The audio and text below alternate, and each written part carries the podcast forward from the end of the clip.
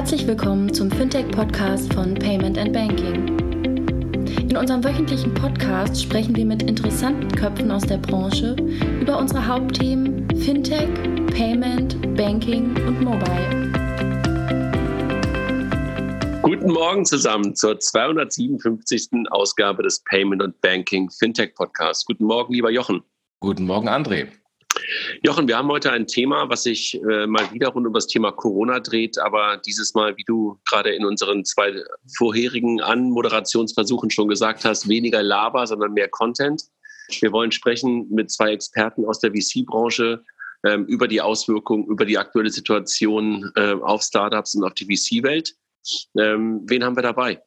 Wir haben dabei den Alex von Frankenberg, Geschäftsführer vom HTGF, HT Gründerfonds in Bonn hier und den Jan Sessenhausen, Geschäftsführer von Tengelmann Ventures.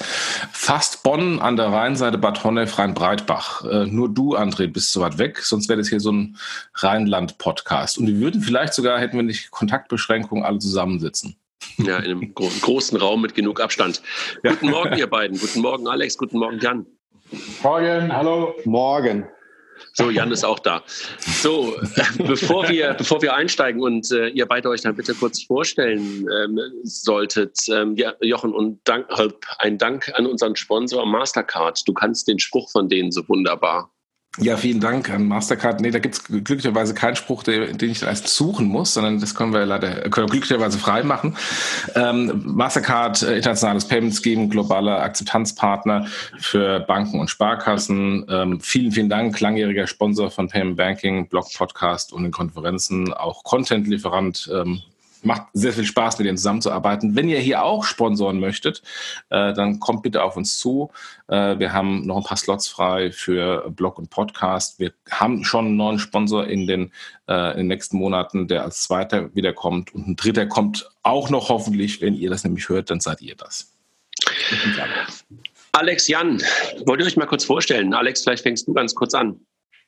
Ja, ich bin der Alex äh, Frankenberg, Geschäftsführer vom Hightech Gründerfonds und ich bin ganz, ganz stolz, äh, in eurem Podcast aufzutauchen, weil meine berufliche, mein beruflicher Startpunkt war Payment. Und zwar ähm, schon sehr lange her, 92 bis 95 war ich bei Anderson Consulting und wir haben damals bei der Gesellschaft für Zahlungssysteme, gibt es gar nicht, der deutsche Mastercard-Prozessor gewesen, ein riesen, riesen Kreditkartenverarbeitungssystem implementiert. Und äh, das wird, ist, glaube ich, gerade vor ein paar Jahren erst wieder abgelöst worden. Und das war Payment äh, in, in seiner Reinstform. Damals war die Kreditkarte noch ganz so, Danach äh, bin ich ähm, zu Siemens gegangen, Strategieberatung, äh, 2000 Accelerator aufgebaut, dann in so ein Startup aus dem Accelerator rein. Das war eine ganz unangenehme Erfahrung. Kam nämlich der 11. September dazwischen. Und ich war für Sales verantwortlich, habe dummerweise nichts mehr verkauft. Und das Ergebnis kann man sich denken, war nicht erfolgreich. Dann zurück zu Siemens in Company Builder in der zentralen Forschung. Das war sehr erfolgreich. Da haben wir aus Technologien, die keine Heimat hatten, Startups gebaut und dann jetzt seit 2005 beim HT auch schon im 15. Jahr Geschäftsführer, verantwortlich für Hardware- und Software-Themen, gut zwei Drittel des operativen Geschäfts. Und ähm, wir sind in der Krise gestartet, 2005, da gab es kein Geld für Startups, deswegen gibt es uns. Dann, gab's, dann kam 2008, 2009 und jetzt gibt es wieder eine Krise. Das heißt, wir haben schon ein bisschen Erfahrung. Kannst du, kannst du vielleicht mal ganz kurz was sagen, bevor wir auf den Jan gehen, ähm, was der HTGF ist, weil ihr seid ja ein anderer VC-Fonds als jetzt beispielsweise Tengelmann Ventures vom Jan. Genau, also was sind wir? Wir sind eine Public-Private Partnership. Äh, Geld kommt mehrheitlich vom Bund, äh, aber ein gutes Drittel auch von der Industrie. Ähm, 33 Unternehmen, Deutsche Bank, Stufa, BASF, Bayer, auch ein paar mittlere und kleinere Unternehmen. Und was sind wir? Wir sind äh, schon sehr, sehr nah am VC dran. Wir ähm, haben drei Fonds, äh, investieren aus den Fonds, ähm, Eigenkapital in junge Technologie-Startups. Und wir haben zwei Ziele. Einmal äh, wollen wir 40 Investments pro Jahr abschließen, also eine Menge. Und da liegen wir voll auf Kurs. Äh, wir sind äh, kurz vor 600 äh, Seed Investments. und natürlich wollen wir auch kein Geld verlieren. idealerweise auch ein bisschen verdienen. Und da liegen wir gut im Rennen. Was uns vom VC unterscheidet, wir sind nicht diejenigen, die volle Kanne Gewinn maximieren. Also die 10, 15 Prozent äh, jährliche Rendite, die ein VC verspricht und liefert, die, die, äh, die, die versprechen wir nicht und die liefern wir auch nicht ganz in dem Umfang. Genau, das ist der wesentliche Unterschied. Also wir investieren früh, wir investieren viel, sehr risikobereit und auch bewusst und ähm, ja, sind profitabel, aber natürlich nicht so profitabel wie jetzt Tengelmann Managers. Jan, ihr kennt euch auch schon etwas länger, der Alex und du, ne? Nicht nur aus der räumlichen Nähe, sondern auch aus der inhaltlichen Nähe. vielleicht, ja. vielleicht stellst du dich auch ganz kurz vor. genau, wir kennen uns äh, länger und gut. Also ähm, ganz kurz mal zu meinem Hintergrund. Ich habe mal angewandte Informatik studiert äh, als Reaktion. Ich war zu Zeiten des neuen Marktes neben der Schule und neben dem Zivildienst beim neuen Marktunternehmen, habe da alles miterlebt. Ähm, dann habe ich angewandte Informatik studiert, äh, äh, in, äh, war da drei Jahre bei Hewlett Packard in Deutschland und in den USA. Ähm, dann äh, ein paar Jahre Capgemini äh, und Sapient beziehungsweise Sapient Nitro und bin dann 2010 äh, zum HTGF gekommen, war vier Jahre bei Alex im Team. Also Alex ist mein ehemaliger Chef. Habe dann ein Jahr mal was ganz, ganz anderes gemacht und zwar meine Freundin ist Apothekerin. der habe ich ein Jahr in der Apotheke mitgeholfen, was jetzt auch gerade eine spannende Zeit ist, was ich da so mitkriege. Ähm, und seit 2015 äh, bei TEF, Tengermann Ventures, ähm, einer von äh, 13 Mitarbeitern, einer von drei Geschäftsführern und Teil des Investmentteams. Genau, ganz kurz äh, vielleicht zwei, drei Sätze zu uns. Ähm, investieren bisher ausschließlich Geld der Tengermann. Äh, Tengermann ist ein Familienunternehmen äh, der Familie Haub, machen das seit 2009 haben bisher ähm, 60 Investments ge getätigt, circa 400 Millionen Euro investiert und macht viel Spaß. Und erstmal nochmal möchte ich mich auch für die Einladung bedanken. Die ganz, ganz frühen Hörer des Podcasts ja. werden sich erinnern. Ich war schon mal dabei in der Folge 2 als allererster Gast. Und jetzt muss ich feststellen, die Welt muss wirklich in eine Katastrophe schlittern, dann werde ich wieder eingeladen. Aber in der Tat, Jan, habe ich auch kürzlich gesehen, dass du, dass du, dass du in der Folge 2 schon dabei warst. da ging es damals um das Thema Corporate VC und, ähm, und ganz viele Inkubatoren, die damals entstanden sind und äh, wo du deine Meinung damals auch kundgetan hast. Das war so, nachdem du gerade beim HTGF, glaube ich, draußen warst. Ne? Genau. Da hattest du viel Zeit in der Apotheke, um mit uns Podcasts zu machen. Alex, du hast gerade schon gesagt, dass ihr in der Krise damals gestartet seid und ähm, du auch die Krise im HTGF 2008, 2009, die Bankenkrise mitgemacht hast. Wie waren deine letzten Tage? Hattest du viele Anrufe aus der Politik oder von der KfW? Genau, also wir sind auch seit 12. März im, Homeoffice zu Hause und irgendwie denkt man ja, im Homeoffice arbeitet man nicht so richtig viel und hat mehr, mehr Zeit, was anderes zu machen. Und äh, das Gegenteil war der Fall. Äh, ich kriege 30, 40 Prozent mehr E-Mails und sehr, sehr viel mehr Anrufe, weil klar, die Hütte brennt äh, an ganz vielen Ecken und Enden. Ähm, Im Portfolio gibt es natürlich eine ganze Reihe von Unternehmen, die echt Stress haben, Einige haben ihren kompletten Umsatz verloren. Es gibt natürlich auch ein paar wenige, die von der Krise profitieren. Äh, und ähm, weil es eben so ist und äh, der Bund, auch die Länder, sich entschieden hat, äh, der Wirtschaft allgemein unter die Arme zu greifen. Da gibt es ja schon Programme für die Großen und für die ganz Kleinen, aber eben noch nicht so richtig was, beziehungsweise wurde gerade announced für die, für die mittleren, normalen Startups. Und weil es eben so ist, äh, sind wir da auch sehr stark involviert in die Konzeption der Programme, die eben jetzt für die normalen Startups aufgelegt werden. Ähm, und ja, in der Tat, da klingelt ganz viel Telefon und ich fange an, um halb acht zu arbeiten und höre selten vor sieben auf. Wenn wir mal, also wir, wir wollen jetzt ein bisschen über die, über die Auswirkungen ähm, auf die äh, auf Startups und auf die VC-Welt sprechen. Aber vielleicht noch mal ganz kurz einen, einen Satz vorweg, wenn man das vergleicht mit den letzten Krisen, ähm, wir haben die ja alle jedenfalls ein bisschen mitbekommen, da muss man, glaube ich, sagen, dass Startup als, als Industrie oder als, als Branche dieses Mal, glaube ich, eine andere Wahrnehmung auch in der Politik hat. Ne? Also ich glaube, das war so 2001 nahezu gar nicht vorhanden, sondern da ist einfach alles zugemacht worden. Aber jetzt gibt es durchaus echt eine starke Lobby, die ganz klar auch sagt, okay, da müssen wir genauso wie für die anderen Unternehmen auch ein Stück weit ähm, ein, ein Rettungspaket auflegen. Oder hat das, ist es für euch genauso wie damals? Genau, also 2001, da, da waren Startups irgendwelche exotischen Dinge, die komisch waren und äh, an der Börse hochgejubelt wurden und dann wieder runtergingen und dann war es halt vorbei. Und wahrscheinlich hat man gedacht, da ist eigentlich auch ganz gut so, dass der Quatsch aufhört. 2009 war, war ja eine reine Finanzkrise, mehr auf der, auf der Fremdkapitalseite. Und das hat die Startups gar nicht so sehr getroffen, weil Fremdkapital ist äh, nur selten ein Finanzierungsinstrument, ja bei größeren Unternehmen und ähm, hat die natürlich schon auch getroffen auf der operativen Seite, auf der konjunkturellen Seite, aber auf der Finanzierungsseite gar nicht so sehr. Und äh, jetzt trifft die Startup halt auf der, auf der vollen Breitseite, weil die Unternehmen können selber, die Startups können selber nicht arbeiten, die, die Absatzmärkte, die Logistik, Supply Chain äh, bricht zusammen. Und natürlich bricht auch die Finanzierung zusammen, weil ganz, ganz viele Investoren sagen, huiuiui, ich kümmere mich um mein Bestandsportfolio und, und mache keine neuen Investments mehr. Das heißt, äh, wie die ganze auch etablierte Wirtschaft trifft die Startups von vielen Seiten. Und ja, genau, jetzt haben wir ähm, eine Lobby, Bundesverband Deutsche Startups gab es in der Finanzkrise noch nicht, gibt es auch seit fünf, sechs Jahren. Und wir haben natürlich auch eine Relevanz. Es gibt große und viele bekannte Startups, die gehört werden, äh, die auch laut sind. Äh, und die Politik hat erkannt, dass es ein relevanter Wirtschaftssektor ist, nicht nur in Berlin, sondern in ganz Deutschland. Und deswegen ja, hört die Politik dazu.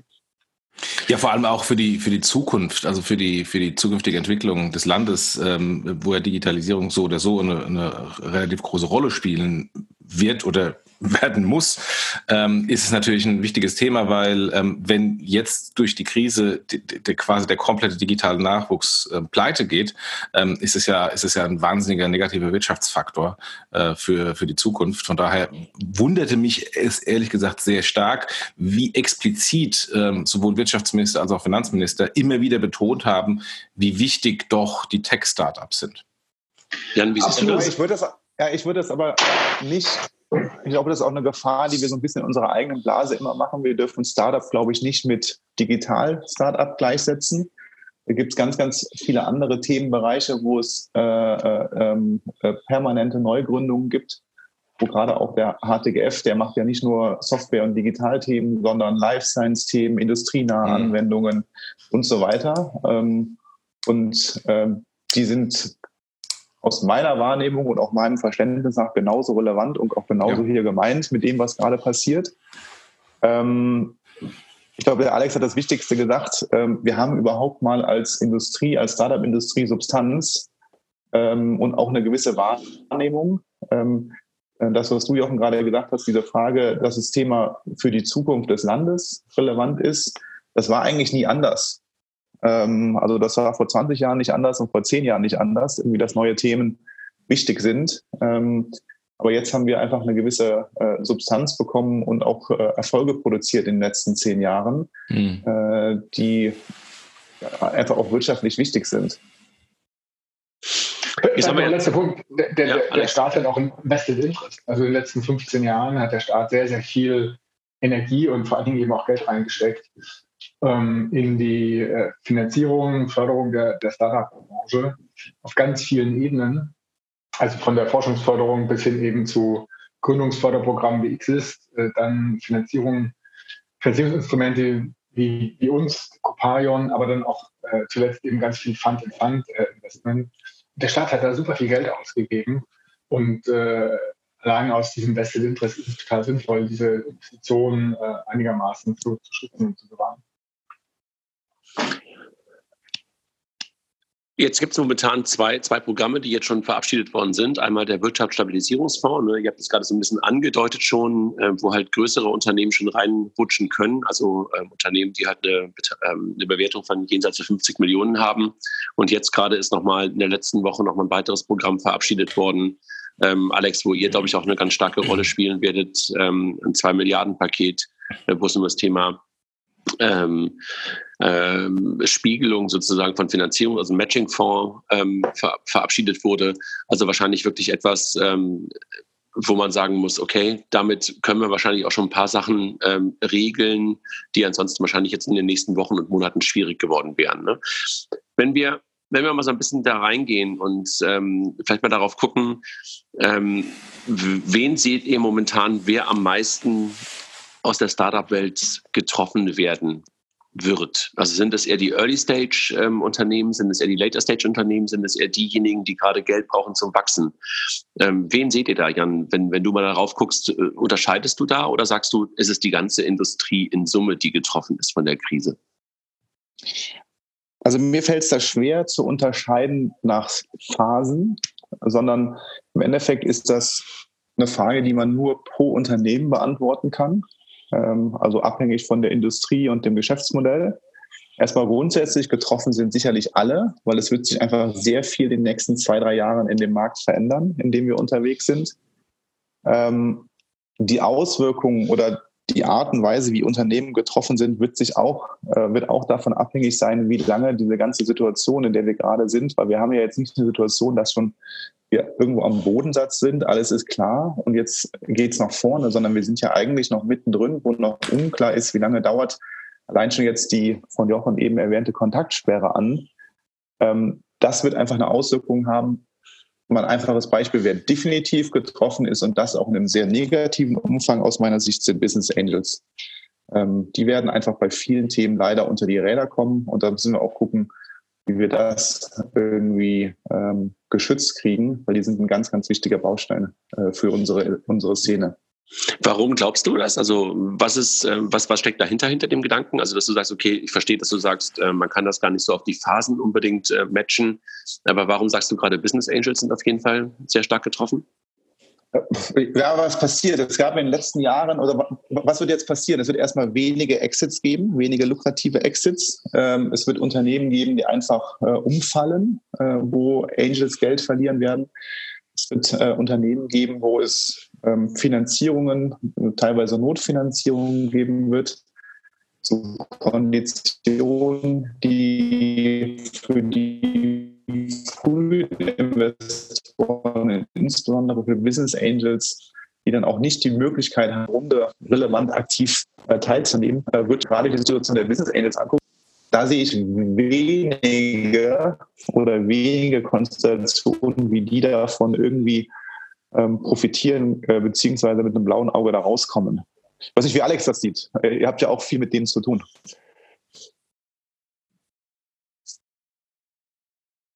Alex? Ja, jetzt bin ich wieder da. Irgendwie war ich gerade. Hallo? Ja, ja, wir hören dich. Ja, wir hören dich. Ja, ja, genau, ich bin wieder da. Der Jan fragte dich gerade, ähm, Alex, ob du es auch so siehst, weil Jan, Jan sagte gerade, er sieht vor allen Dingen äh, Probleme auf, auf Business Angels zukommen, beziehungsweise sieht er halt als äh, möglicherweise die ein Stück weit auch die Verlierer in dieser ganzen Corona-Krise aus der Startup-Welt betrachtet, weil irgendwie Exits weniger werden und weil möglicherweise Notfinanzierungsrunden stattfinden, wo Business Angels dann möglicherweise nicht mehr mitgehen können, verwässert werden. Siehst du das auch so, dass, äh, dass es schwierig wird für Business Angels, die aber ansonsten sehr, sehr wichtig sind für die genau. Szene, vor allem in der Early-Stage-Phase? Ja, absolut. Die, die, die Business Angels, die, ähm, also es gibt ja vier, ähm, wir, wir differenzieren nach vier privaten Finanzierungsquellen. Deutsche, dann ausländische VCs, Corporates und Business Angels. Und äh, die Business Angels trifft es natürlich total, weil die ähm, vor allen Dingen gucken die auf ein Aktienportfolio mit 30, 40 Prozent Verlusten und die haben einfach verständlicherweise schlechte Laune und äh, vielleicht auch tatsächlich weniger Mittel, um zu investieren. Plus es werden natürlich Finanzierungsrunden äh, härter werden von den Konditionen. Und dann trifft es natürlich die, die sich äh, nicht wehren können, also im Sinne von mitgehen können, äh, sehr viel stärker. Das heißt, Business Angels werden tendenziell stärker verbessert werden und, und mit dem Risiko, dass sie halt dauerhaft die Lust verlieren. Und das ist relevant, weil bei uns im Portfolio letztes Jahr 400 Millionen Folgeinvestments äh, gut 20 Prozent, also über 80 Millionen von, von Business Angels. Der auch ausfallen wird als Finanzierungsquelle, die trifft es am Ende ähnlich wie die Angels sind die Corporates. Die haben vielleicht mehr Geld, aber vielleicht auch nicht. Und immer dann, wenn das Kerngeschäft äh, leidet, unter Stress gerät, ist völlig klar, dass Corporate Venture zurückgefahren wird, bis hin auch zugemacht wird. Das hat man 2000 gesehen, das hat man auch zwischendrin immer wieder gesehen. Ist auch ganz klar, das Kerngeschäft ist wichtiger. Das heißt, die Corporates werden auch weniger oder eben gar nicht mehr investieren. Die trifft es dann natürlich ähnlich wie die, die Business Angels. Äh, kann ich da mal, kann ich da mal eine Rückfrage machen? Weil äh, es gibt ja, es gibt ja zwei Arten, wie Corporates mit, mit Startups umgehen. Auf der einen Seite als, als Exit-Kanal oder als be strategischen Beteiligungskanal, unabhängig von einem Venture und auf der anderen Seite ähm, ähm, mit einem, mit einem offiziellen VC als Corporate VC, wo du teilweise Beteiligungen auf der Produktseite eben hast oder eben einfach nur strategische Investoren, ähm, die ähm, in die Startups reingehen und irgendwann wieder verkaufen, äh, ohne dass das eigentliche Inhouse-Produkt ähm, ergänzt wird. Ähm, siehst du das eher auf der auf der Corporate VC-Seite, ähm, dass die ausfallen oder siehst du eher dann auch als Exit-Kanal und Beteiligungskanal, wenn es um die Corporates geht, die dann sagen, ich kaufe mir das Startup als Acquihire oder als ähm, Ergänzung für, für mein Kernprodukt? Genau, also es kommt ein bisschen drauf an. Ich glaube, der entscheidende Parameter ist, die Leute, die da sitzen, sind die Krisen erfahren. Haben die schon mal eine Krise mitgemacht und äh, können die damit umgehen? Und, und die Wahrscheinlichkeit ist gar nicht so niedrig, dass da Leute sitzen, die noch nie eine Krise gesehen haben. Die letzte Krise ist über zehn Jahre her. Das heißt, wenn heute jemand 35 und jünger ist, dann hat der noch nie eine Krise gesehen und weiß auch nicht, wie er damit umgehen soll und reagiert vielleicht recht hektisch. Warum ist es so wichtig? Weil wir wissen ganz sicher, nach der Krise gibt es Boom. Ja, die Krise geht vorbei und dann geht es weiter. Und natürlich ist jeder, die Startups, Investoren, aber eben auch die Corporates, sehr gut beraten, äh, sozusagen über die Krise hinweg zu schauen und sich sozusagen positionieren für die Zeit, die danach kommt. Und aus dem Grund sollte sowohl Corporate Venture als auch natürlich M&A nicht komplett runtergefahren werden, weil heute kann ich als Corporate äh, tolle Unternehmen kaufen, mich beteiligen, kooperieren. Und bis das dann richtig gut angelaufen ist, eine Kooperation, die Integration ähm, vollzogen ist, ist die Krise schon wieder vorbei und dann kann ich in dem Boom davon, davon profitieren.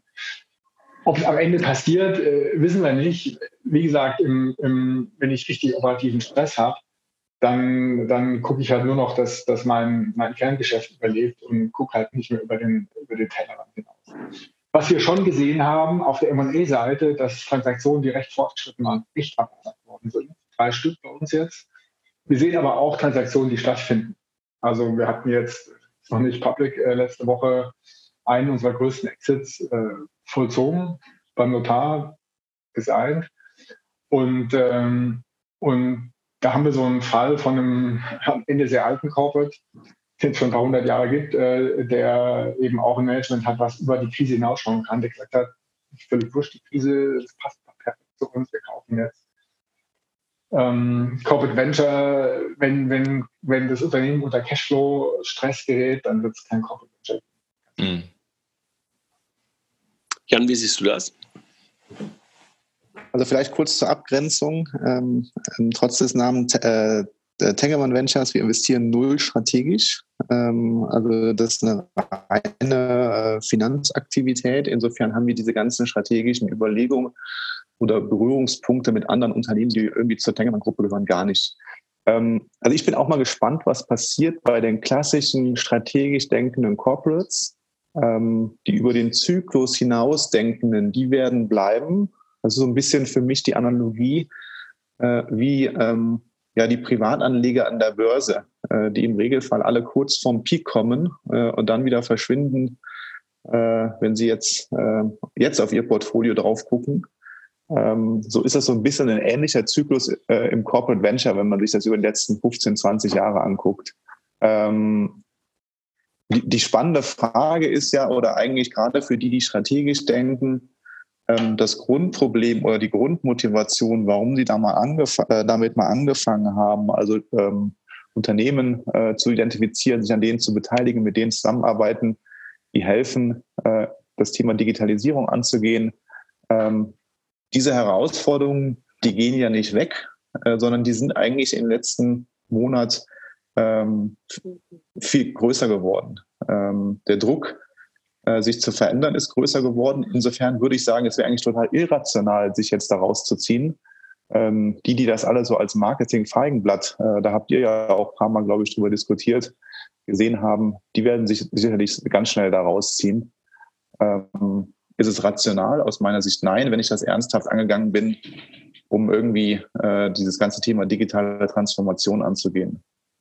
Habt ihr das Gefühl, dass gerade diese ganze Digitalisierungswelle, die wir ja jetzt gerade schon mal auch angesprochen haben mit Homeoffice und wir sind jetzt gerade auch über Zoom verbunden, dass genau das, ähm, Jan, auch möglicherweise genau das pushen wird, also diese Katalysation oder Katalysatorfunktion ähm, der Krise auf die Digitalisierungsneeds. Ähm, glaubt ihr, dass das im besten Fall dann auch dazu führt, dass dann auch genau diese Investments längerfristig gedacht werden, also über den Zyklus hinausdenkend. Alex, hast du das Gefühl, dass da gerade auch bei euch im, im ähm, Investmentumfeld die Unternehmen genauso denken, wie Jan es gerade sich wünscht? Absolut. Ich glaube schon, dass, dass viele erkennen werden, ähm, statt, statt äh, durch die Republik zu fliegen, äh, aufwendig und teuer und umweltverschmutzend, kann ich eben auch äh, sehr gute Videokonferenz machen. Äh, dass, dass das jetzt gelernt wird. Und, und, Video ist eben ein Beispiel von Digitalisierung. Payment ist sicher das nächste Beispiel, dass die Leute kontaktlos beim Bäcker jetzt zahlen wollen. Und viele, viele andere Themen auch. Digitale Unterschrift ist ein Thema, was wir vor Jahren schon äh, implementiert haben bei uns. Und ich glaube, wenn man sozusagen ein bisschen Muße hat, über die Krise hinauszuschauen, dann fallen, einem viele, viele Dinge ein, die man als etabliertes Unternehmen ähm, jetzt angehen kann, um, um dann, wenn die Krise zu Ende geht, äh, sehr gut aufgestellt zu sein. Und natürlich, klar, Digitalisierung ist da ein Riesenthema. Auch das ganze Thema Mitarbeiter. Ähm, wir haben äh, zwei Unternehmen im Portfolio, die, die also Burnout-Prävention sozusagen unterstützen, Stress, Stress Stress unterstützen, also mit besser umzugehen, aber auch ähm, ein zweites Unternehmen, die Selfie, äh, psychische Schäden sozusagen adressieren können. Da muss man nicht zum Psycho Psychotherapeuten gehen. Und ähm, jetzt natürlich im Homeoffice haben wir alle ordentlich Stress zusätzlich und ähm, und danach genauso. Nach der Krise werden wir auch Stress haben, weil es ein Boom ist. Und ich glaube, äh, die, die Möglichkeit, mit solchen Themen umzugehen, digitale Lösungen dafür zu nutzen, äh, ist riesig und ich glaube, wir können da auf ein ganz neues äh, Level kommen nach der Krise auf ganz vielen Ebenen. Also nicht nur Digitalisierung, auch in der Personalführung, in der, in der Betreuung, im Stressmanagement, ähm, in, im Thema Reise, Umwelt. Äh, ich glaube, es ist am Ende, es klingt zwar blöd, aber es ist eine riesen Opportunity, die wir da haben. Also wir sehen das auch so. Ähm, wir haben mal vor acht Tagen eine, eine Analyse gemacht. Wir haben uns Sektor-ETFs angeguckt über einzelne Industrien. Wie haben die sich verhalten in den letzten drei Jahren, äh, ein Jahr, äh, dann auch year to date. Super interessant, wenn man da sieht, dass die, die Produkte, in denen im Endeffekt Digitalthemen unterwegs sind, haben fast nicht viel oder fast nichts verloren. Äh, das spielt sich größtenteils in, äh, was wir mal Legacy-Industrien bei uns intern äh, nennen, ab. Ähm, und die Frage, die wir uns darstellen, und das ist auch so ein bisschen was, warum wir weiter voll an dieses Thema digital glauben, äh, es sind jetzt unglaublich viele Wertschöpfungsketten und Strukturen einfach mal auseinandergebrochen worden. Ähm, unsere Hypothese ist, das wird sich nicht wieder alles so zusammensetzen, wie es vorher war, äh, sondern viele Dinge werden jetzt auch mal neu gedacht werden. Das ist auch für unsere Unternehmen, an denen wir beteiligt sind, eine riesige Chance, ähm, weil es macht einfach auch teilweise keinen Sinn, äh, die Dinge wieder so zusammenzubauen, wie sie vorher waren, weil jetzt auch gerade genau die Schwachstellen alle mal offengelegt worden sind. Ähm, und von daher sind wir da ähnlich, also wir sind jetzt genauso optimistisch äh, und positiv bezüglich der Dinge, die wir machen, wie wir das vor einem Monat waren oder einem halben Jahr.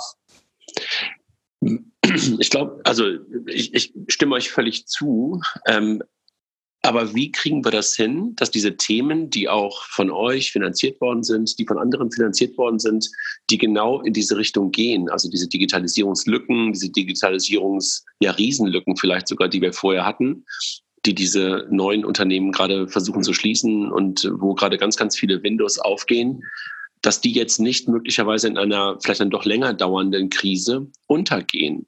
Sind die ist es einfach, äh, kriegt die Industrie das alleine hin, äh, dass diese Unternehmen nicht untergehen? Oder sind genau diese Rettungsschirme, die gerade aufgemacht wurden, der richtige Weg, ähm, um diese Unternehmen, die jetzt möglicherweise, keine Ahnung, gerade kurz vor einer Finanzierungsrunde standen, dann auch ähm, auf den zu helfen, sozusagen zu überleben? Also was glaubt ihr? Brauchen wir noch mehr oder macht die Industrie das alleine?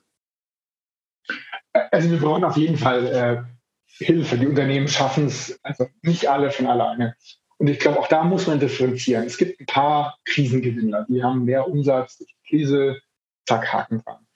Dann gibt es ein, ein, paar, die ähm, eigentlich verlieren, aber die erst vor kurzem ordentliche Finanzierungsrunden abgeschlossen haben. Die sind im Grunde finanziert, die brauchen kein, kein extra neues Geld mehr. Zack, Haken dran. Und dann gibt es ein paar, die sind so ein bisschen betroffen, die können sozusagen von sich aus reagieren, Cost-Cutting äh, machen, vielleicht Kurzarbeit, vielleicht das Personal, was ja meistens der Hauptkostenfaktor ist, äh, reduzieren, die, die können tatsächlich auch alleine durchkommen. Und natürlich gibt es dann eine Menge Unternehmen, die sind echt unverschuldet äh, der Krise, die sind sehr gut und die haben eben äh, einfach keine Chance, alleine sozusagen zu überleben. Der ganze Tourismusbereich. Ja, da gibt es sehr, sehr gute Unternehmen, die haben einfach jetzt keinen Umsatz mehr und da kann man nicht drauf reagieren. Man kann die Kosten nicht komplett auf Null runterfahren oder, oder, oder ganz nah an Null ran, um das, um das Unternehmen nicht beschädigen. Die brauchen Hilfe und, und ich glaube, dafür gibt es eben tatsächlich die Programme und da können natürlich ähm, die Investoren helfen, die haben Geld, äh, aber das wird wahrscheinlich nicht reichen bei den allermeisten oder bei vielen Unternehmen und deswegen gibt es sinnvollerweise die staatlichen Programme, die da eben sozusagen mit investieren können äh, und, und dazu beitragen können, dass die Unternehmen tatsächlich überleben. Wo seht ihr denn im Moment ähm, Gewinner in, der, in euren Portfolien? Also was sind, was sind die Industrien, die jetzt ähm, eher sogar gestärkt rausgehen, also von, vom, vom Kerngeschäft? Ist das, ist das, ähm, gibt es einzelne Verticals, die ihr als Gewinner seht oder rein zufällig einzelne, einzelne Startups? Ähm, was sind denn aus eurer Sicht diejenigen, die profitieren? Also wir sehen noch gar keine Gewinner, ähm, weil ähm, uns einfach das noch viel zu früh ist, um darauf eine Analyse zu machen, ähm, weil wir de facto noch gar nicht wissen, wie lange dauert die aktuelle Situation an und was kommt danach.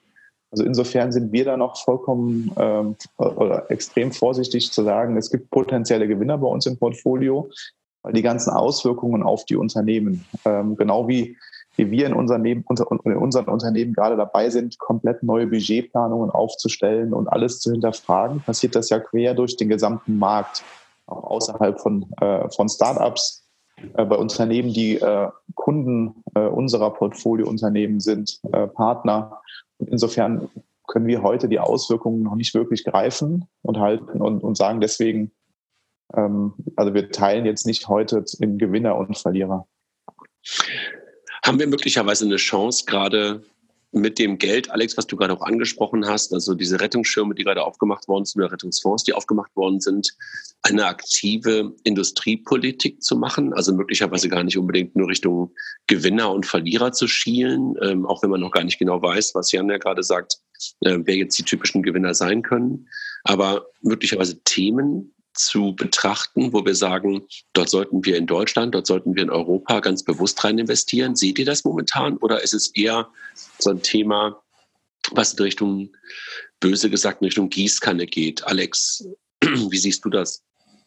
Also Gießkanne wäre ein großer Fehler und da bin ich auch echt nicht dafür. Und klassisches Beispiel Unternehmen war kurz vorm Scheitern. Jetzt sozusagen vor der Corona-Krise kommt die Corona-Krise, dann sagen die, hallo, ich brauche Hilfe. Offensichtlich brauchen die Hilfe und dann da Geld reingekippt und dann scheitern sie nach Das ist echt Unsinn. Und äh, da müssen wir uns auch echt klar machen, dass dieses Geld, was jetzt ausgegeben wird, irgendwie bezahlt werden muss. Es gibt kein Free Lunch. Das wird entweder durch Steuererhöhungen auf die eine oder andere Form äh, bezahlt, durch eine höhere Staatsverschuldung, die irgendwie auch bedient werden muss, oder eben durch am Ende Inflation, wenn, wenn halt das Geld gedruckt wurde. Also kostenlos ist das Geld nicht und deswegen sollte es schon auch intelligent äh, eingesetzt werden. Ähm, also auf keinen Fall Gießkanne. Sollten wir ein bisschen Industriepolitik betreiben? Ja, ich glaube schon, weil wir sehen natürlich eine sehr vernetzte Welt und entsprechende Abhängigkeiten. Das ist auch in Ordnung so. Arbeitsteilung erhöht den Wohlstand und das macht auch Sinn.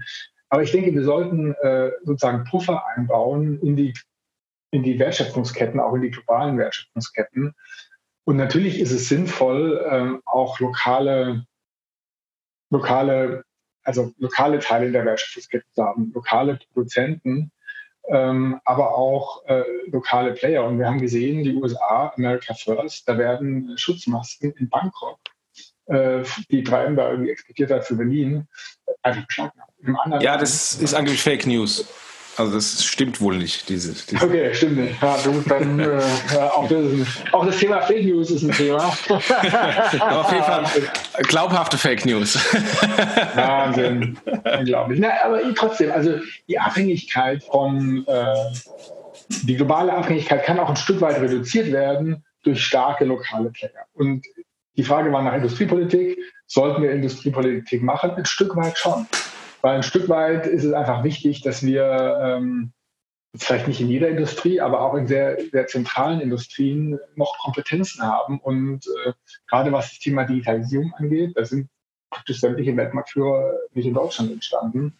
Und die Frage, die man sich stellen muss, ist, können wir nicht da doch auch ein paar Unternehmen hervorbringen, die, die dann sozusagen äh, auch ähm, aus, vielleicht gar nicht Deutschland, aber auf jeden Fall mal aus Europa kommen und, äh, und, die da nicht völlig abhängig sind von, von allen anderen Ländern in der Welt.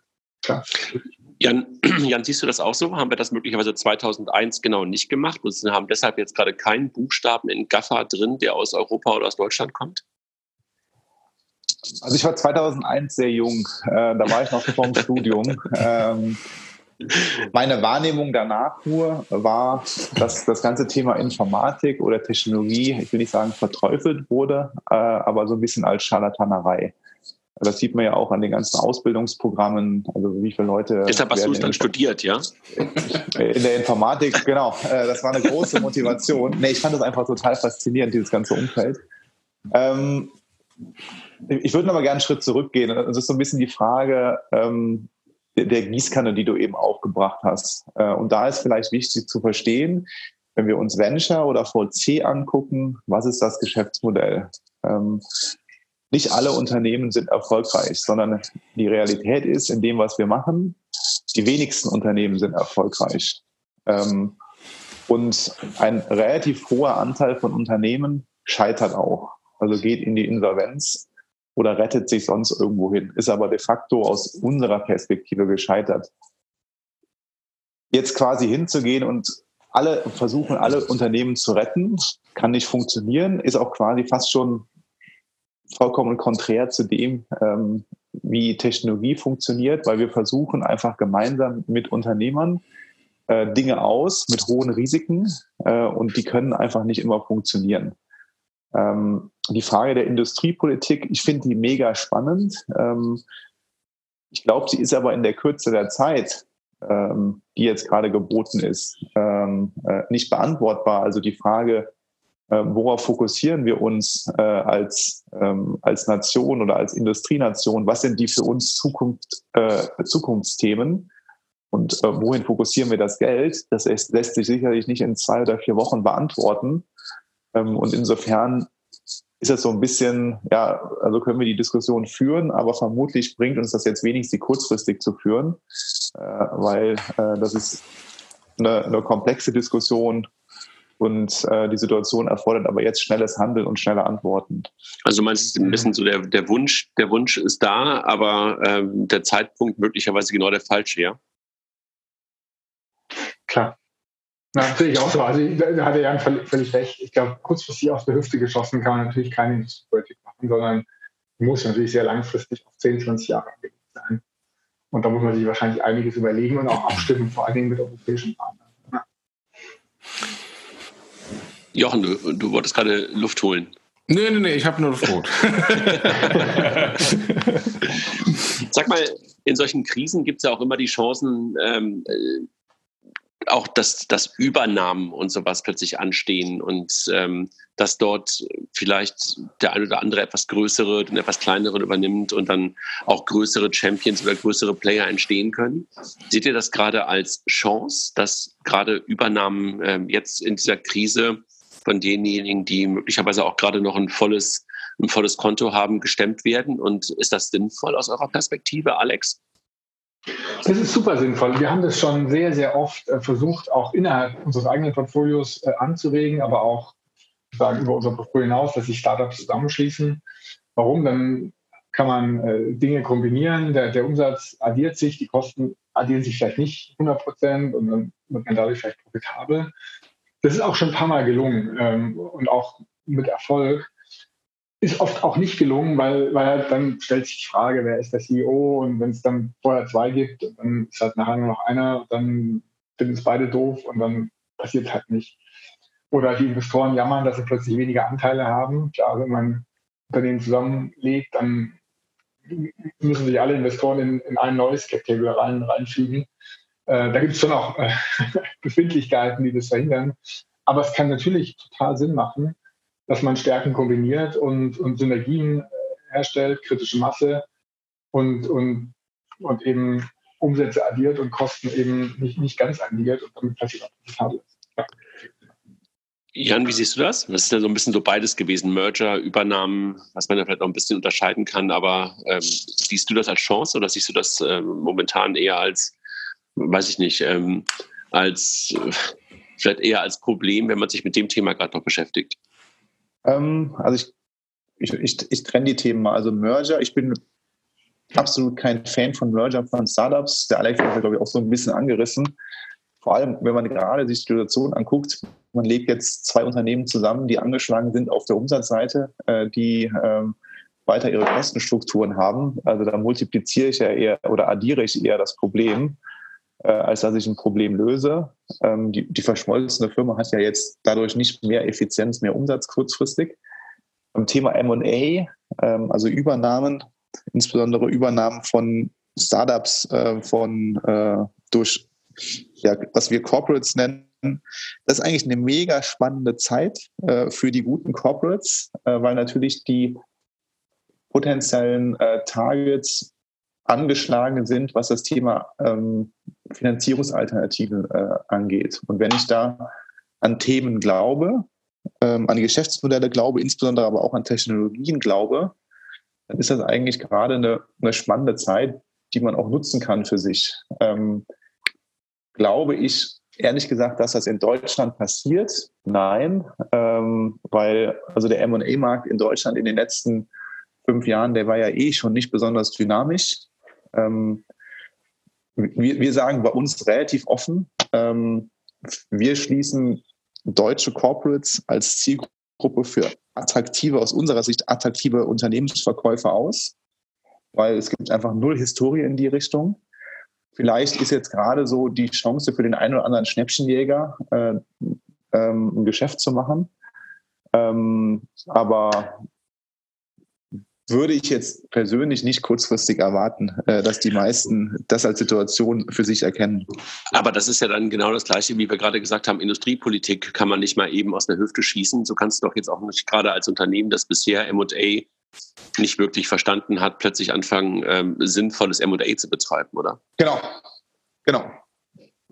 Das ist ja etwas, was du auch längerfristig denken musst. Alex, siehst du das auch so? Also, dass du sagst, so äh, M&A ist gerade schwierig oder, oder in Deutschland generell irgendwie nicht so richtig als, als Wert erkannt?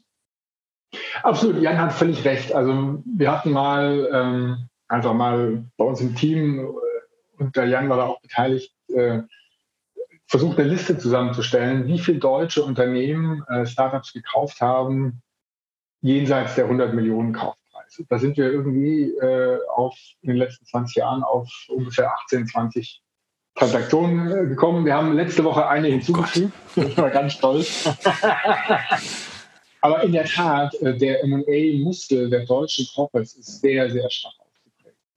Und da wird auch zu isoliert ge geschaut. Man kauft ein Unternehmen, das klappt nicht und dann heißt, oh je, Unternehmen kaufen, doof, mache ich nicht. Das muss man auch unter einer VC-Brille sehen. Ich kaufe zehn Unternehmen und wenn fünf nicht klappen, dann kann es immer noch Sinn machen. Äh, warum? Weil äh, die fünf, die geklappt haben, die kompensieren weit die, die M&A-Misserfolge, wie eben im Venture auch.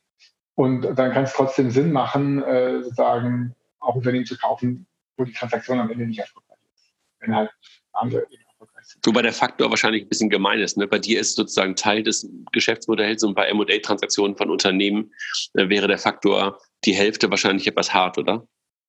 Ne, aber es gibt schon Statistiken und, und Studien, die sagen, die Hälfte der M&A-Transaktionen erfüllt nicht das, was erwartet wurde. Jetzt klappt vielleicht gar nicht, aber sicher gibt es da eine Ausfallquote im Sinne von, ja, auch finanziell von bestimmt 30 Prozent, vielleicht sogar tatsächlich 50 Prozent. Und der Punkt ist, es ist wurscht. Wenn die, die klappen, genau. entsprechend gut klappen. Ja. Und, und, und in einem Corporate Mindset, äh, sobald man einen Fehler macht, sobald eine Sache mal nicht klappt, dann ist gleich Riesenstress. Und das ist der Fehler. Der, der, der, der Mindset muss sein, lass uns aufs Gesamtportfolio schauen. Und äh, dann kaufe ich halt Unternehmen und in Summe muss es natürlich klappen, klar, weil eine ganze M&A-Strategie komplett nicht klappt. Aber wurscht, wie viel klappen, wie viel nicht, solange es in Summe eben wenn ich mir, wenn ich mir mal anschaue, die, die äh, M&As, von denen ich weiß, also ich bin erstmal entsetzt, dass es nur so wenig sind und dann auch mit dieser niedrigen Schwelle mit 100 Millionen, das ist ja de facto gar nichts. Ähm, aber wenn ich mir, wenn ich mir die M&As anschaue, an die ich mich erinnere, sticht da aus meiner Sicht ähm, eine, eine SAP heraus, die ja jetzt auch sehr, sehr große ähm, Akquisitionen gemacht hat, auch im Milliarden-Dollar-Bereich, um sich quasi strategisch weiterzuentwickeln ähm, und, ähm, und neue Geschäftsfelder dazu zu kaufen. Was ja die großen US-Tech-Player auch alle machen. Ähm, liegt es vielleicht daran, dass wir einfach nicht so viele Tech-Player in Deutschland haben und deswegen natürlich so wenig ähm, ähm, Übernahmen passieren?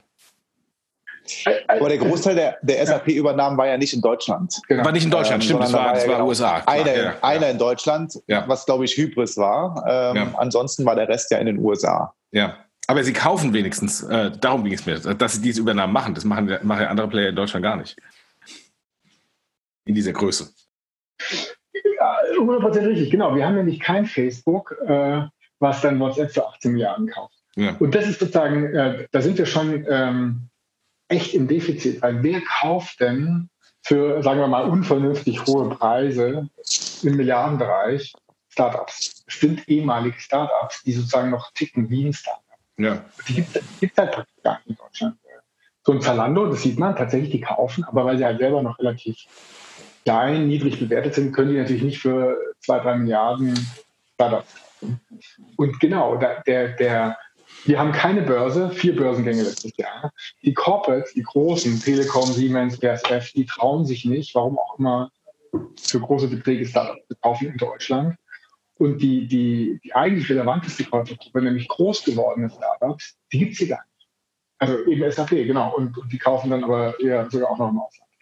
Und das ist echt die Herausforderung. Wir haben keinen Exit-Markt in Deutschland. Wir haben keine deutschen Käufer und wir haben keine Börse. Und das ist echt kritisch, weil was heißt es denn dann? Das heißt, dass wenn es mal große Erfolge gibt, dann gehen die alle ins Ausland. Und dann ist es super, hier und da und dort, aber im Schnitt ist es nicht, nicht ideal.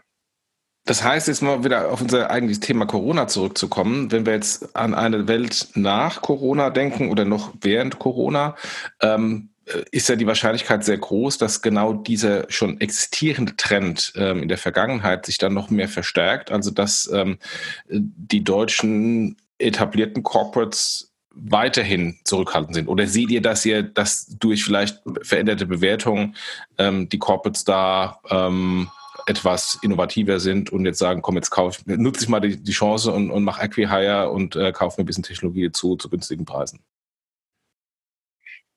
Ich glaube, das liegt am äh, entscheidendsten der, der Mindset. Die Amerikaner sind offensiv. Ja, die kriegen voll eins drüber gezogen jetzt und sagen, egal, wir sind die Amerikaner und, und wir können alles und können wieder aufstehen und sind dann offensiv. Und mit einem offensiven Mindset kann man natürlich Chancen, die sich jetzt äh, bieten, viel eher wahrnehmen, wie mit einem defensiven Mindset. Wenn wir jetzt zu defensiv sind, wenn wir sagen, ach Gott, oh Gott, alles ganz schlimm und die Krise und oh je, ich weiß gar nicht, was ich machen soll und äh, alles, alles, alles wurscht, alles doof, dann schaffe ich es natürlich nicht. Und ich glaube, wir müssen natürlich durch die Krise durchkommen und da die Unternehmen retten und bewahren und natürlich defensiv sein. Aber wir müssen gleichzeitig oder ganz schnell auch offensiv sein, offensiv umschalten, um die Chancen, die sich bieten, wahrzunehmen und eben gut aufgestellt sein für den Boom, der nach der Krise kommt. Und der kommt mit einer Wahrscheinlichkeit von genau 100 Prozent. Ganz. Mhm. Also ja. du hast Jochen hat genauso ein bisschen gerade äh, so ein Thema im Nebensatz erwähnt, der sehr stark diesen, diesen Mindset ähm, in Deutschland beschreibt. Und zwar hast du direkt über das Thema Bewertungen und jetzt sind vielleicht gerade Bewertungen günstiger ähm, argumentiert. Die Bewertung, würde ich dagegen argumentieren, ist echt nicht der relevante Faktor sondern die Frage, die, die ich mir als Investor ja stellen muss und auch als Käufer, was ist das Potenzial? Also sowohl bei einem Investment wie, wie bei, einem, äh, bei einer MA-Transaktion versuche ich ja nicht ein Arbitragegeschäft auf den Moment zu machen, sondern ich, ich sollte die Transaktion eh nur machen, wenn ich wirklich an das große Potenzial denke, dass ich damit neues Geschäft aufbauen kann und relevant wachsen kann oder dass das Target, in das ich investiere, relevant wachsen kann. Und das hat sich aus meiner Sicht null verändert. Ähm, das Potenzial ist weiterhin da. Es ist vermutlich noch mal größer geworden äh, in den letzten vier Wochen. Ähm, und, und so sehe ich auch quasi diese Maßnahmen, die vom, von Seiten des Bundes gerade kommen, als sehr sinnvoll an. Weil dieses Potenzial gilt es auch durchaus zu schützen. Weil wenn ich das gerade in der frühen Phase wegsterben lasse, ähm, durch, ein, durch einen ja, ein exogenen Sondereffekt, dann habe ich langfristig wirklich einen Schaden. Also das heißt, was momentan passiert, durch die Aktivitäten, die, die vom Bund ähm, losgetreten und jetzt von Alex und KfW und sowas umgesetzt werden, wir schützen sozusagen unser Gut, ähm, um danach nach der Krise weiterhin digitale Technologie, digitales Know-how im Land zu haben und dann möglicherweise einen Mindset-Shift auf der Corporate-Seite hinzubekommen, dass MA-Deals stattfinden? Es geht erstmal für mich darum, Potenziale für die Zukunft zu erhalten. Ja, ich weiß, schon verstanden. Ich habe ja gehofft, dass wir noch einen Schritt weiterkommen. Ach so, sorry, dann, dann mach nochmal, dann, dann gehe ich nicht dazwischen, dann kann der Alex antworten. Also, ja, ich hatte ja die Hoffnung, dass wir, dass wir gleichzeitig zu dem, dass wir schützen, dass wir Potenziale schützen, es vielleicht auch hinbekommen, dass der ein oder andere, dass das ein oder andere Corporate versteht, dass wir einfach auch einen M&A und einen Übernahmemarkt brauchen, um Exit-Kanäle zu schaffen. Das war sozusagen der zweite Schritt äh, nach oh, dem ersten, den ich, den ich hoffnungsvoll sehe. Ja, absolut. Vielleicht Dann stell doch mal eine Frage an den Alex. Vielleicht mal eine, eine, ein ganz kurzer äh, Big Picture Blick. Du hast vorher gefragt nach den Gewinnern und da gibt es jetzt schon ein paar, die, die äh, Transparenz. Ein, ein Gewinner ganz offensichtlich Biotechnologie. Wir haben ein Unternehmen, die Atriva, die, die forschen seit Jahren in Corona-Viren. Dem sind ganz, ganz viele Forschungsprojekte abgelehnt worden in der, in der Vergangenheit, auch in der also bis vor kurzem halt in der jüngeren Vergangenheit. So, und das Thema Biotechnologie ist super relevant. Das geht so ein bisschen unter, weil, es halt schwer zu verstehen und komplex und, und wir haben keinen Bezug dazu und digital ist viel leichter zu verstehen. Aber das ist natürlich ein riesen, riesen Markt und auch sehr relevant für uns, betrifft uns offensichtlich ja persönlich Gesundheit. Dann gibt es natürlich auch ein Riesenpotenzial äh, bei Industrial Tech-Themen, bei Themen, die mit Hardware zu tun haben. Warum ist es so wichtig? Weil, weil unsere ganze industrielle Basis in Deutschland darauf beruht. Und auch genau diese Startups müssen wir schützen, weil äh, die tragen eben im Rahmen dann am Ende von Kooperationen M&A dazu bei, die bestehende industrielle Basis zu stärken. Und ähm, und bei, bei den digitalen sehen wir eben auch ein paar Gewinner jetzt. Wir haben ein Unternehmen, All3DP, die machen eine Vermittlungsplattform für 3D-Druck. Die haben ihren äh, letzten Monat äh, im März äh, und auch im Februar schon die Umsätze äh, sozusagen verdoppelt zum Plan hin, also doppelt so viel als der, der Plan war gemacht. Warum? Die Wertschöpfungsketten brechen zusammen und dann kann man Teile halt äh, über 3D-Druck herstellen und dann, dann hat man die Teile. So, und was ich sagen will, ist, es gibt eben in vielen Bereichen Unternehmen, die sozusagen jetzt her hervorstechen. Ja, Vermittlungsplattform für 3D-Druck ist ein super relevantes Thema für Deutschland. Und als Corporate, wenn ich das sehe und, und ich passe da irgendwie dazu, das passt zu mir, zu meinem Kerngeschäft, dann ist es jetzt natürlich eine Gelegenheit, äh, solche Unternehmen mit denen zumindest mal zu kooperieren, vielleicht zu investieren oder gleich ganz zu übernehmen. Warum ist es, warum ist der Krise werden die transparent, die, die es erwischt, die, die unter Stress waren, werden aber auch die transparent, die besonders gut sind, die vielleicht auch von der Situation profitieren. Und die werden danach natürlich jetzt auch, auch weiter davon profitieren. So, das sind natürlich offensichtliche äh, Kandidaten für Übernahmen, für äh, die Stärkung der bestehende Industrie äh, und alles, was davon hängt. Sag mal, bevor wir gleich mal alle zum Frühstückstisch gehen können, habe ich noch so äh, zwei, drei Themen, die ich ganz gerne noch loswerden möchte. Einmal das Thema, was glaubt ihr, welche Taktik werden Investoren jetzt in den nächsten Wochen und Monaten verfolgen? Gibt es da die typische Taktik oder sagt ihr völlig unterschiedlich? Jan, willst du anfangen? an. Ja, Ah, okay, nee, Alex, Alex, Alex, fang an. Ja, also ähm, es gibt die Taktik und die ist legitim. Äh, ich mache kein Neugeschäft mehr, ich kümmere mich ums bestehende Portfolio. Das ist natürlich relevant und das ist okay. Ähm, unsere Taktik ist eine andere. Wir werden uns natürlich um unser Bestandsportfolio kümmern, logisch, aber wir werden im Neugeschäft äh, voll weiterfahren. Warum? Weil wir wissen, die Krise geht vorbei und wir werden jetzt äh, hoffentlich sehr gute, auch fair bepreiste ähm, Invest Neuinvestments machen, um uns also das Portfolio aufzustellen für den Boom, der vielleicht schon in einem Jahr wieder da ist. Was meine ich mit fair bepreist? Wir hatten zuletzt sehr, sehr hohe Bewertungen, die eigentlich unfair waren, äh, also zu hoch waren. Und die kommen jetzt vielleicht ein bisschen wieder zurück. Damit meine ich nicht, dass man jetzt die, die Verhandlungspower ausnutzt und, und die Unternehmen an die Wand drückt. Überhaupt gar nicht, sondern eben fair bepreist. Ich glaube, das ist die richtige Strategie. Der erfahrene Investor, der über die Krise hinwegschauen kann, der wird das Neugeschäft nicht einstellen. Wenn er kann, wenn er Geld hat. Jan, was sagst du? Also ich glaube, es wird eine Reihe von Effekten geben. Einmal im Seed-Geschäft erwarte ich eigentlich eher, dass fast schon die Transaktionen zunehmen, weil sich mehr Leute darauf stürzen werden, auch so kleinere Transaktionen zu machen.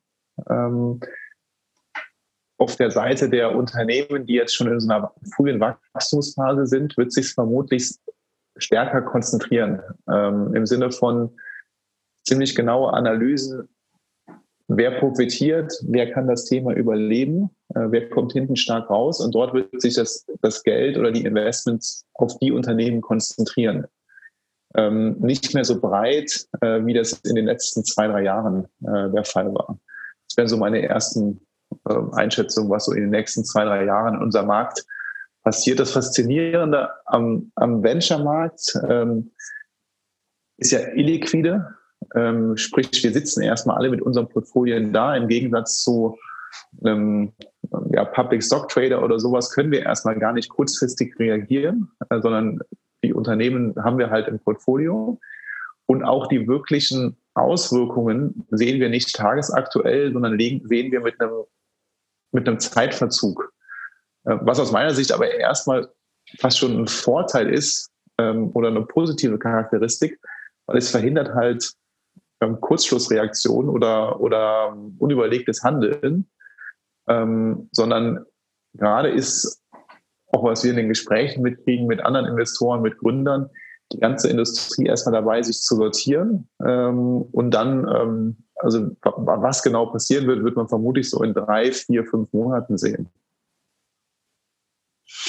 Und werden jetzt momentan tote Pferde aussortiert in dieser Überlegung und dann auch möglicherweise mit den Taktiken? Ho hoffentlich. Also die, die, die, die, die Wahrheit ist, dass auch in der Vergangenheit es immer wieder Fälle gab, äh, wo tote Pferde eben lange, lange weitergeritten werden. Und das ist auch gar nicht so einfach zu erkennen, wann ist ein Pferd tot, wann nicht. Ein Erfolgsfaktor im Venture und im Unternehmertum ist, nicht aufzugeben, äh, sich durchzubeißen. Und ein anderer Erfolgsfaktor ist, ist rechtzeitig aufzugeben und den Kurs zu wechseln, zu, zu pivoten. So, und natürlich passiert es, dass man dann äh, in der Absicht nicht aufzugeben, durchzuhalten, ein totes Pferd weiterreitet. Und es gibt natürlich auch den Fehler, dass man äh, zu schnell wegpivotet und, und nicht lang genug durchhält. Und das ist halt die Kunst. Das ist die Kunst für den Unternehmer, für den Investor zu erkennen, wann ist ein Pferd wirklich tot und ich soll aufhören zu reiten und, und wann nicht. Die Gefahr ist natürlich, dass jetzt staatliche Mittel, wenn sie zu freizügig vergeben werden, dann eben genau dahin fließen, äh, wo sie natürlich gebraucht werden, aber kaum Wirkung haben, nämlich bei den tatsächlich äh, toten Pferden. Und da sollte man halt als professioneller Investor äh, sich das dann einfach ehrlich eingestehen und sagen, hey, das bringt jetzt nichts mehr, das hat keinen Sinn, äh, das geben wir auf. Und auf der anderen Seite, ich glaube dran, ich beiße mich da durch und ich gebe mich auf. Jetzt bin ich ja hier in der Runde der Einzige, der in einem Startup arbeitet. Ähm, ähm, ihr beiden seid Investoren, der, der André ist mittlerweile bei der Bank. ähm, was würdet ihr denn mir als, als Startup-Unternehmer an, an Tipps geben? Vielleicht noch einen Punkt, weil ergänzend zu dieser toten Pferd-Frage.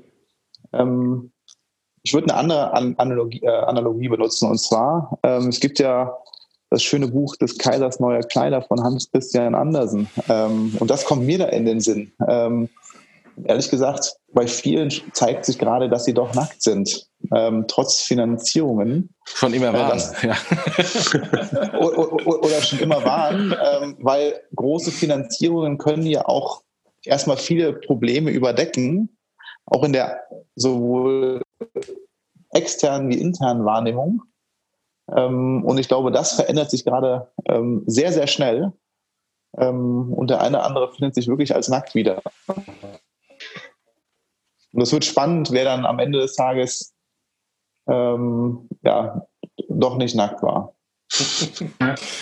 So, jetzt nochmal zu meiner Frage. Ich sitze jetzt hier nicht nackt vom Telefon, äh, vom, vom Mikrofon, was, sondern mit Hemd oh, und Jeans. Was, würd, mein was würdet ihr mir denn empfehlen als, ähm, als Gründer in einem Startup? also das Aller, Allerwichtigste ist wirklich gesund zu bleiben. Also selber persönlich, körperlich natürlich, nicht anzudecken, aber natürlich auch das Team, das Team davor zu schützen, äh, einfach natürlich menschlich äh, sinnvoll ist aber natürlich auch, um, um das Unternehmen ähm, arbeitsfähig zu halten. Und gesund ist auch mental gesund, weil es bringt nichts, wenn wir, ähm, und das ist natürlich Stress, je nachdem, im Homeoffice arbeiten und dann äh, depressiv werden oder die Familie auseinanderbricht, weil man äh, weil man es halt nicht aushält. Also Nummer eins, ganz klar gesund zu bleiben.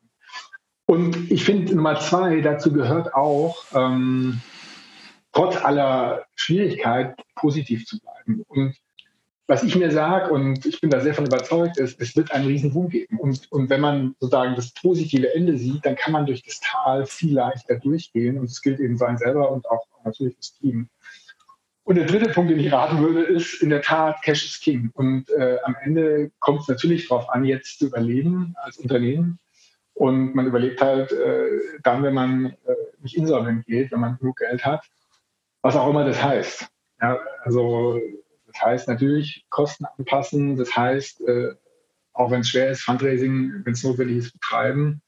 Heißt natürlich auch, wenn es passt, die staatlichen Förderfinanzierungsmittel anzunehmen und ähm, was auch immer man noch braucht, um, um das Geld zu sagen, so, so beisammen zu halten, dass man halt nicht bleibt. Das sind die drei Dinge.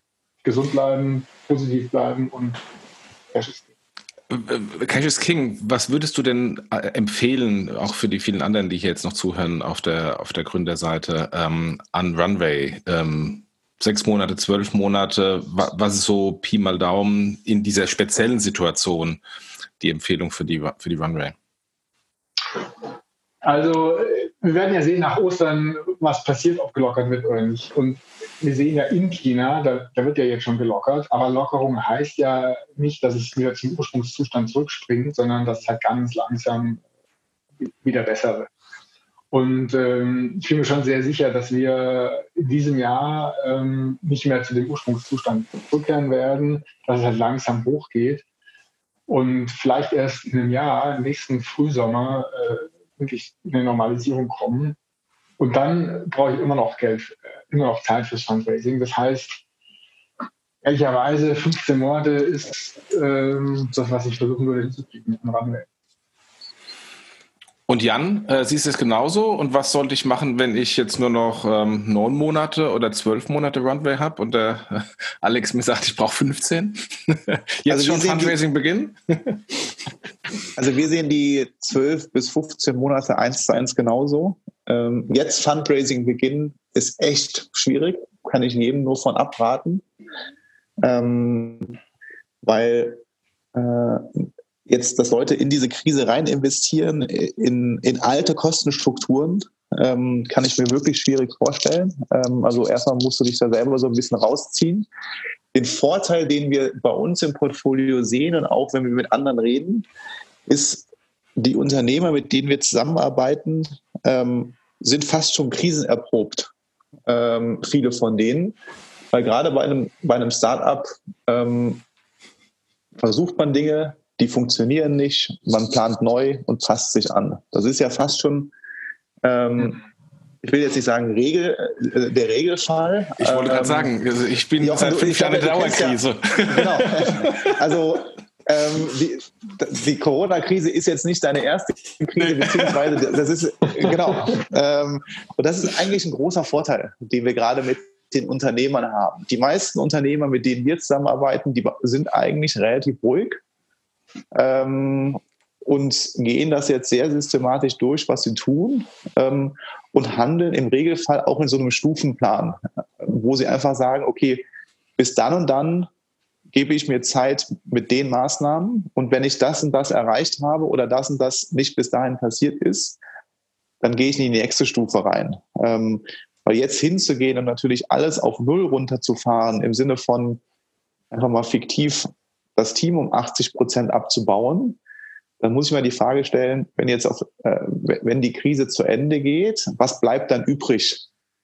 Ähm, sondern ich, ich bin eigentlich jetzt in der, in der Situation, wo ich laufend die, die Situation permanent neu analysieren muss und dann in einer, in, einer, in einer hohen Frequenz Entscheidungen treffen muss, wie reagiere ich darauf. Ähm, wie gesagt, die meisten Unternehmen, mit denen wir zusammenarbeiten, ich will nicht sagen, das ist deren Alltagsgeschäft, aber schon, die haben da eine gewisse Erfahrung drin. Ja, Weil ja, die wenigsten ich, Unternehmen gehen nur nach oben. Also wenn ich und wenn ich das Team jetzt um 80 Prozent runterfahren sollte, dann muss ich mich natürlich fragen, was habe ich denn die ganze Zeit gemacht? Dann heißt es ja, dass ich ähm, in den letzten Jahren wahnsinnig viel Kohle sinnlos aus dem Fenster geschmissen habe. Ja, das wird aber sicherlich ist sicherlich ein Effekt der letzten drei bis vier Jahre gewesen, dass hm. Kostenstrukturen viel zu hoch waren. Ähm, auch als Reaktion, es gab einen hohen Wettbewerb äh, um Ressourcen, sei es Marketing, äh, ähm, äh, also Reichweite zum Beispiel im Marketing, äh, Personal. Ähm, das treibt ja einfach die Kosten nach oben. Das führt auch zu einer gewissen Ineffizienz, wenn ich immer wieder zu attraktiven Konditionen neues Geld kriege. Mhm. Ist meine Prio 1 nicht Effizienz. Und deswegen sehe ich auch dieses Thema, was sehr viel diskutiert wird, gehen jetzt die Bewertungen nach unten, gerade für die Unternehmen der ganz frühen Phase, gar nicht so kritisch, weil ja, die, die Bewertungen werden nach unten gehen, aber genauso werden deren Finanzierungsrunden vom Volumen her nach unten gehen, weil sie einfach aufgrund von einem höheren Fokus auf Effizienz ähm, viel weniger Geld brauchen werden. Und das ist auch was sehr Gesundes. Mhm. Ähm, und das heißt zwangsläufig nicht, dass ich prozentual weniger am Unternehmen halte als Gründer in der frühen Phase. Mhm. Ich, ich habe noch einen, einen, ähm, eine unkonventionelle Anregung. Äh, der Jan hatte Hybris erwähnt, die ja als mehr oder weniger Milliarden-Exit SAP ging. Und der Lampersdorfer, äh, einer der frühen und großen Business Angel bei Hybris, hatte bei uns mal einen Vortrag gehalten. Was die mal gemacht haben in der schwierigen Phase, äh, da haben die Fundraising im Team gemacht. Also die haben gesagt, liebes Team, wir brauchen Geld, ist schwierig, extern, wer trägt was bei? Und dann haben die zwei Millionen zusammengekriegt im Team. Und äh, weiß jetzt nicht, wie viele Leute da zu der Zeit im Team waren, aber trotzdem, ähm, was man schon auch machen kann, man kann sagen, liebes Team, wer möchte investieren?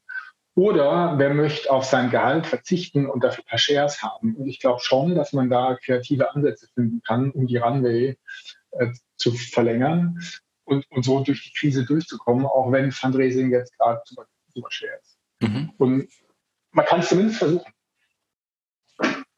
Mhm.